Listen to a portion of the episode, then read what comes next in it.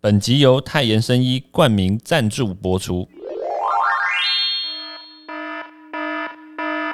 小心有毒！就找到兴趣，找到开心，自己想做的事情，然后进而可以赚大钱。其实这个才是真正我们现在所要面对的一个教育改革。回台湾你就什么都不是啊！你去餐厅做失败了，然后你什么都没有达到，你就回来了，你什么都不是啊！那是一种破釜沉舟的动机。毒物去除了，人就健康了。欢迎来到昭明威的毒物教室。Hello，大家好，欢迎大家再度收听昭明威的毒物教室。我们今天呢，还是一样邀请到我们的教育专家、教育达人，我们的峰哥来到我们的现场。峰哥，各位观众朋友，大家好，听众朋友，峰哥最近常常上电视，所以他就习惯讲观众朋友。哎呀，怎么有您上的多啊？好，其实峰峰哥上礼拜呢有提到一些概念关于教育，但是其实哈，我一直都觉得有一些概念呢，其实跟我们从小到大所学到的东西其实不太一样。虽然我也在这个美国念书啊，也有接受到这个美国的思想，多多少少了，我已经知道说，哎，他这个概念是这样子去改善的，去这样子去去进行，其实是没有问题。可是，在大部分的台湾社会的一些家长，还有甚至是这个华人社会，包当然也包括中国大陆啦，可能当然我相信日本、韩国也都是这样子。我们一直鼓励小朋友呢，他要找兴趣，然后呢，那找兴趣的过程里面，你一定要快乐、要开心。那当然，这个东西要怎么样把这个兴趣转换成？赚钱，哎，这个东西就开始有点问题了，对不对？兴趣怎么样当饭吃？对，所以我们一直都想要想说有这样子的问题，对，所以那峰哥，你觉得你要怎么去？扭正，或者也也不能说扭正啦，就是说要怎么样去让大家知道说，其实就找到兴趣，找到开心，自己想做的事情，然后进而可以赚大钱。其实这个才是真正我们现在所要面对的一个教育改革。在我的书里面有一个叫做“伊基凯”的生存意义。那伊基凯呢，你光听名字你就知道说这是从日本来的。他们其实就是在探。探求一个人生意义到底是什么？所以在那一个一基凯的这个过程当中呢，它其实是从呃你享受的事情，还有你擅长的事情，还有从别人会付钱请你做的事情，到世界需要的事情来发展的。所以以那一个例子，就是说，哦，他擅长的事情是写程式，哦，教乐器。然后他享受的事情呢是教乐器和朋友家人相处这样子。那别人会请他付钱的，请他做的事呢就是写程式嘛。啊，世界需要请他做的事也是写程式。那他等于就是有一个，他已经是一个工程师了，也是做点高薪的工程师，但是他不快乐。所以这些事情结合起来，到他最后的那个意义的时候呢，他其实他很想要去可以照顾好。家照顾好家庭，但是又想玩音乐，那那这些要变成什么样？所以在探讨的过程里面呢，其实他你会发现有一个瓶颈，就是他无法离开那一间公司，因为他需要赚钱。他在台北有房子，他必须要对呃付这个该怎么办呢？对，所以在那个过程里面呢，其实你就必须要用跨域的方式把它结合，比如说玩音乐跟写程式。在我这里面呢，我就写到说，诶，他可以去找一些音乐公司，音乐公司他们现在很需要一些制作软体，然后来做一些软体的音音乐软体这些，所以他如果跳槽去那些公司里面，他一样可以写程式，但是他做的是音乐相关的这些程式，做这些程式的呃过程里面，他可以跟老板提议说，诶，我想要办一间音乐教室。那这个音乐教室呢，我们也可以有一些教学，那我们也可以可能可以做一些公益啊，这之类的，所以这就会涉及到他有可能可以就请那个老板说服那个老板说，诶，我们是不是可以办一间音乐教室，然后来教孩子音乐？诶，那他就跳到他的一个他有兴趣的地方，但是他又同时可以发扬他的专长去写程式，在找到那个最后意义的时候，其实是需要你从这个过程当中。这几个一改的过程当中去做跨域，那跨域有没有一个新的产业可以出来？如果这个新的产业出来，而且他也跳到那个公司去的话，而结论其实也真的是这样，他就是最后跳到了那个音乐公司。对，然后我不知道他现在是不是有呃说服老板办一个呃音乐教室，但是他其实真的就是同样在做写程式，然后同样也可以赚钱，也可以付台北的房房贷。但是他一样可以做音乐这样子，对，所以以这样的过程，其实我觉得像伊基凯这样的探讨呢，其实应该要越早开始越好。但是你说你到大一样可以做，所以像像这样子的案例，其实算是一个成功的案例嘛，对不对？但是其实我听这样子的案例，其实我相信啦，他应该是很有勇气，因为说实在话，他要面对的这个状况其实有好几个，像比如说第一个就是就是上个世代对他的可能不谅解，对。因为有可能就是他跳槽了之后呢，他可能薪水会受到影响，对不对？他原来可能薪水一个月十十十来万、二十万的，嗯嗯，然后呢，哎，突然换到这个公司去之后呢，他可能他薪水没有办法这么高，是这确实是一个。然后还有另外一个就是，如果说顶着一个台大的光环，对不对？他跳槽到一个可能名不见经传的一个公司去的话，有可能他的父母亲可能会不谅解，对或者他的亲朋好友他可能不会不谅解，说：“哎、你为什么是一个名校毕业的人？你为什么要去做这样的事情？为什么要去这个小公司去上班？你明明原来的薪水这么对，所以我觉得勇气可能是一个，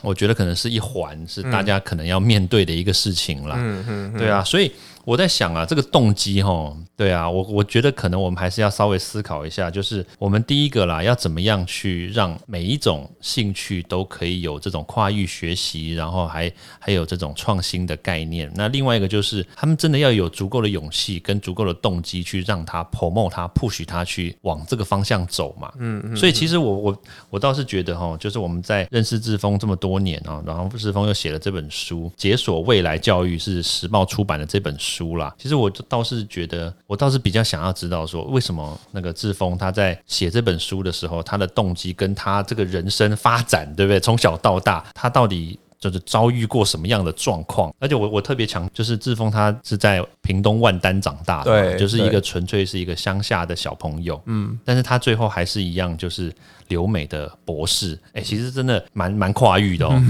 那个跨域不是只有跨那个领域，我的而是跨同事是跨国界。招教授这样，哎，对。对对对对对 对，你看我们的缘分建中毕业，缘分如此深，对不对？也不过就中原大学。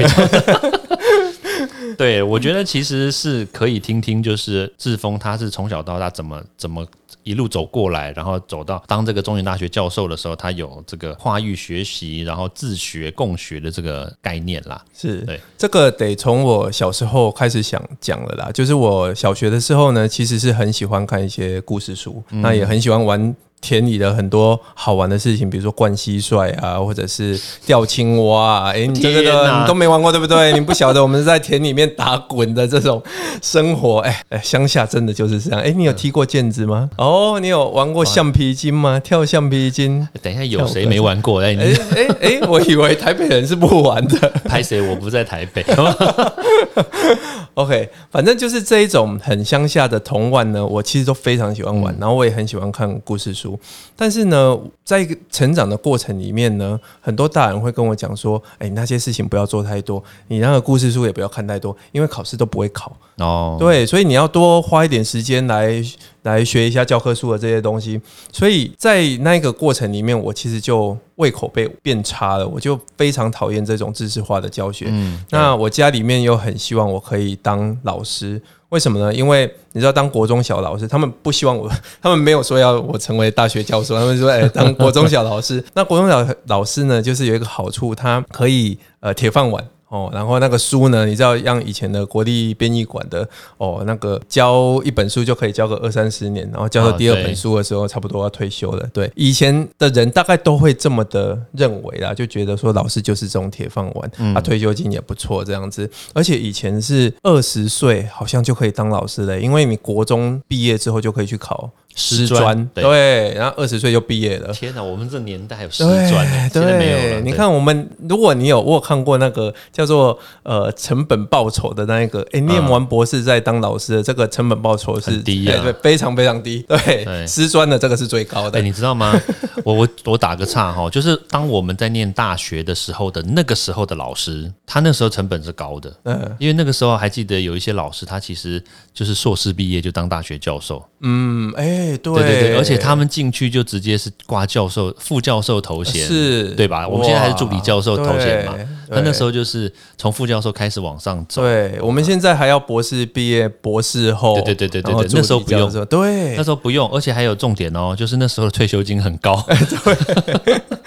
对，所以呃，回到我的那个故事哈，就是我其实是很讨厌这样的一个学习过程的，啊嗯所以在高中毕业的时候呢，其实我高中真的就是在混啊，我国高中真的就是也。不喜欢念书，但是我爸妈又因为他的人脉关系，就把我安排进去升学班。对，就就你看班上就是一堆怪物。如果你我以前跟你同班的话，你应该也是那种怪物。你说 就是我考讨厌最后几名的那种怪物啊、呃，不是，你应该就是在考前面的。我不喜欢念书，真的。Anyway 呢，我那时候就是都是在班上是垫底的，呃，晚上就会以为家人都会以为我待在 K 书中心待到很晚，可是我都待待着都是在打电动，都是在打篮球。那个时候 K 书中心有电动哦，没有，我就出去外面打、啊。哦我们四点半就下课，我就出去外面的电动间，哦 对，打打打电动，然后打完之后回来就打篮球，然后就打到九点了。对，你看，那个国中的时候吗？高中哦，欸我我跟你讲，我爆个料啊！我国中的时候也很爱打电动，你知道吗？我成绩很差。我国中的时候打电动打到你知道吗？打打进那个警察局，因为那个时候十八岁以下不准打电动，然后就被抓。哦，所以你也有这段过去。对，所以我那时候其实大学其实是重考的，我我也有第一年也有考上大学的，但是考上后段班的。对，后来就去重考，那重考之后也没有考上师范学院，后来就考上了动物社工系。我考上动物社工的时候，其实是不晓得社工是什么东西的。对啊，当然上了大学之后，我就开始哇，整个天高皇帝远，我可以不用念书了，我就可以大玩特玩这样子。所以大学其实是没什么在学习的，然后一直到。大学要毕业的时候呢，我爸妈还是不放弃，就叫我要考教育研究所。等等等等等等，简简老师、简教授，这你的这本书叫做《解锁未来教育》，怎么我现在听了半天，好像解锁叛逆的生活，解锁叛逆人生？这这真的就是一种过去的自述，就是你知道，我会觉得说，过去为什么我会这么的不喜欢念书呢？某种程度就是过去的那种教育体制，我想要反叛，对，但是我没有任何反叛的本钱，我讲的东西哦大人也听不下去，所以这也呃促使我未来后来为什么要研究所教育研究所的这所以个，所以当时在高中的时候，你就常常比如说跑去打电动啊，人家家人以为你在 K 书，但是你跑去打电动，所以那个时候如果假设哦，你那个时候就持持续朝那个打电动的发展的话，现在可能是电竞国手之类的。没有没有没有，我有研究过 电竞国手的呃成功的比率呢，大概是十万分之六，十万分之六对，，比比进 NBA 还要难。天哪，真的假的？对，所以呢不会但是，但是我的意思是说，如果你有曾经有想要发展那一块的话，说不定你就是始祖。没有。其实为什么我说没有呢？很多嗯会想要打电动的，其实就是你想要有那个声光效果的刺激。哦，你所以对当时只是这样子。对，因为其实你要成为电竞选手，那一个过程是非常困难的。那哦那这也跟所谓的刻意练习有很大的关系。嗯什么叫刻意练习呢？就是比如说你要去打那个格斗的那种电动，你需要去接招。那接招呢，你要接到三十招以上了，你要一直练，一直练，一直练，而且那是一个反复不断练习的那一种过程。那种过程其实非常无聊。我我这样听起来哦，就是会不会是因为你的？当然，现在我们就从现在往回看，就是看到这个中间的是过程啦，就是结果是哇，很很有点悬殊的感觉，就是最后是一个大大学教授。但中间的过程会不会是因为就是其实你也不太喜欢做一些很制式化的一些动作？是像即使就是我刚刚所说的，比如说要练这个当身为电竞选手的这个动作，但实际上，如果假设今天你真的被丢进说你要去做电竞选手的这个培育的话，嗯，会不会你也是觉得你会很反叛中间的这一个过程？那一种过程呢，其实是你不知道为什么你要做这件事情。哦对，所以我在后来大学毕业的时候呢，我也没有考上任何的研究所，然后我到。呃，餐厅工作，我大舅在美国德州开餐厅。那我那时候就想说啊，我要去赚钱呐、我要我我再也不要念书啦，这样子。后来去餐厅工作的时候呢，才发现说啊，原来工工作是这么的辛苦。欸听说薪水蛮高的哦，哎、对不对？对，就是呃，我爸妈其实为了鼓励我、啊，他有投资一点。哦那我薪水加上分红，我其实一个月可以拿到三千块美金。哦哦，那是二十年前嘛，对，二十年前，蛮多的欸。对，呃，那那一种过程其实是你知道，就是后来我会觉得我赚这些钱，我不知道要干嘛，这这是非常辛苦的过程。你我我不知道你你没有做过做过餐厅，可能不知道餐厅的那种过程非常非常累。你就是早上到那边，然后你就要整理呃餐厅啊，然后准备出菜啊，然后烦的事情太多太多了，包括你要做到最晚，然后到。十点十一点，你还要打扫，然后才可以回家。这跟我原本想去做餐厅完全不一样。我以为做餐厅就像我大舅一样，就是晚上呃收个钱、关个门，然后平常就是在家看股票。这就是 对，跟我想象完全不一样嘛。对，峰哥果然是非常的天真无邪。对，所以这也是导致我为什么后来呢，就会觉得说啊，餐厅实在是太累了。那刚好我。那时候的女朋友，呃，要去年前女朋友，现在的老婆了。哦，对对对对对。那他那时候想要去学语语文嘛，所以我就跟他去学了。后来呢，过去那边呢，我的托福考一直考不过的托福呢，我也考到几乎到了门槛那边了。嗯，我就突然发现说，哎，原来我也是。这个念书的料，所以那个动机是什么呢？那个动机就是我无法回去餐厅了。我跟我大舅讲说我不回去，而且我们也起了冲突了。我大舅，对我大舅原本是安排我要去接班的，结果我也起了冲突了。然后我也不能回台湾了，所以等于是什么？回台湾你就什么都不是啊！你去餐厅做失败了，然后你什么都没有达到，你就回来了，你什么都不是啊！那是一种破釜沉舟的动机。对，所以到那个时候我才觉得说，哎。原来念书是是，对我念书也要不见棺材不掉泪，对，就是破釜沉舟啦。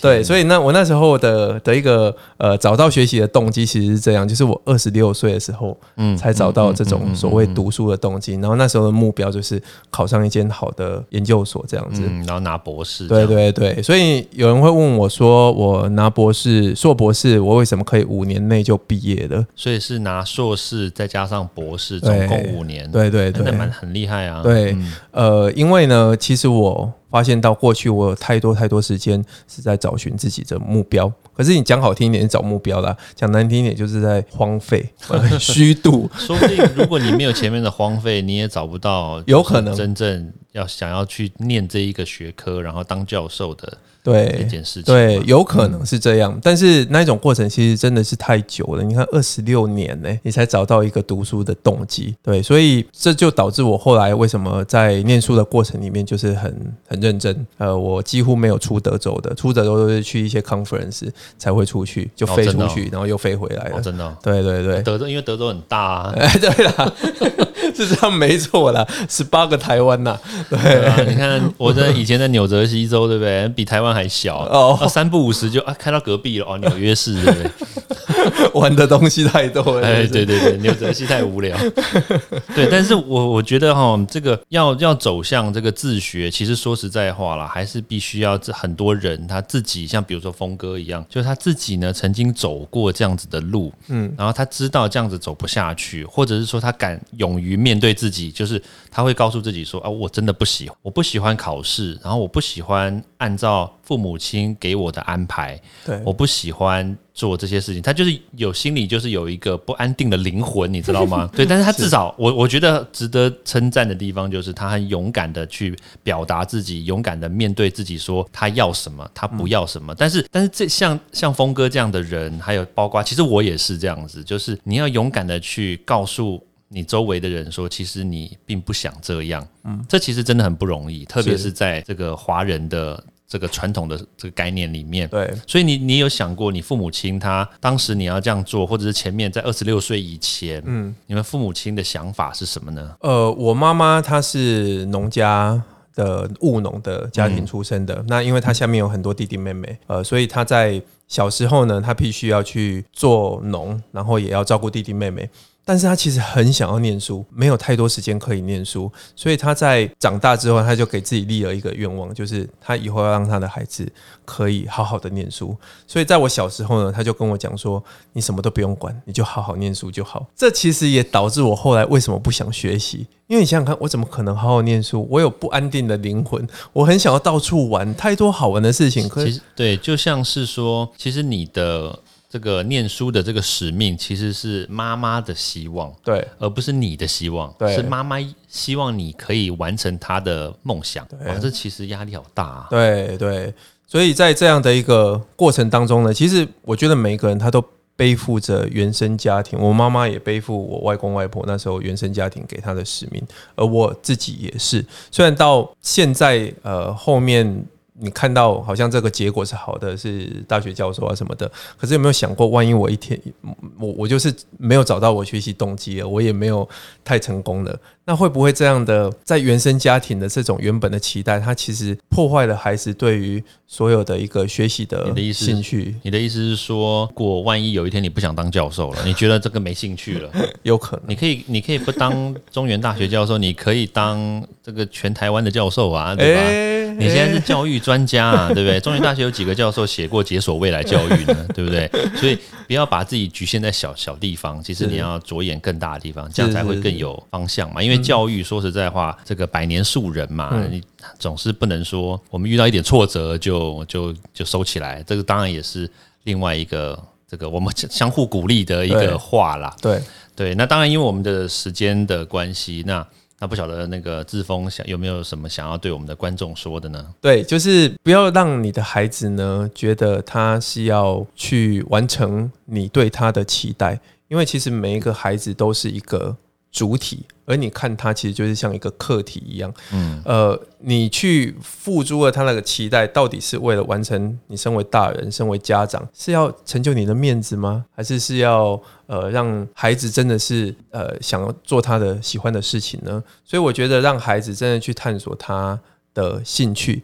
但是也必须要讲，在我看了很多教养的书里面呢、我有发现，呃，探索兴趣这一块呢，很多所谓的民主的家庭里面，或者在号召着如果是要民主教育的这种学校、体制外学校，他们就是用放任的方式。但是我有看过很多，就是他你如果用放任的方式，即使是很民主，但是是并不是太好的诠释的民主的方式呢，都并都不会让这个孩子真正成为一个成功的人。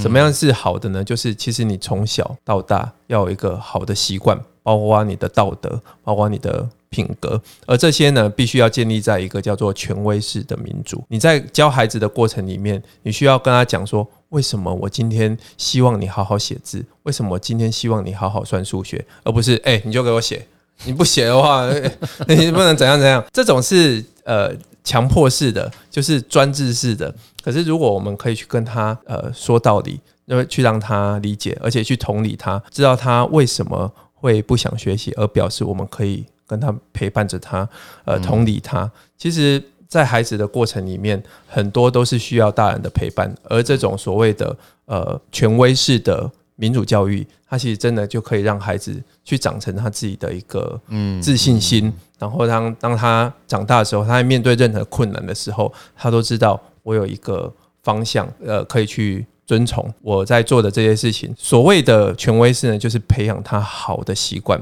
这也回到我们刚刚最开始你刚刚讲的嘛，呃，一个教育如果他可能在早早期的时候出错，然后是不是到大的时候，他可能就是变成是一个呃社会的败类。这这其实这 真的就是这样。如果我们从小到大没有一个好的习惯的养成的话，呃，你其基本上就会呃造成是是是一个社会上面呃的一个灾难。但是呢，呃，这必须要从什么开始呢？就是建立良好习惯。那建立良好习惯，某种程度是要一个权威式的民主教育。我相信峰哥应该从小到大就有养成良好的习惯，没有，但是我相信，但是我相信应该是确实啦，在台湾这个社会啦，那确实我们是需要更多的同理啦。对对，因为有很多时候就是父母亲他不在乎对小朋友他到底要干嘛，他只在乎他想要小孩子干嘛。对对，我觉得是确实是这个解锁未来教育里面重要的一环，就是家长的角色。是那当然还有自己的角色啦，因为自己的人生自己要负责嘛。是是是，对对对，好啦，那今天呢，真的很谢谢我们的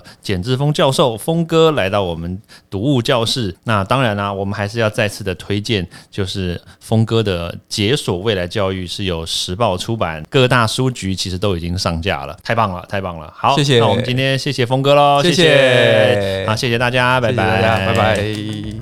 欢迎大家到 Apple Podcast 或各大收听平台帮我订阅、分享、留言，有任何问题或想知道的内容，也欢迎大家来找我讨论哦。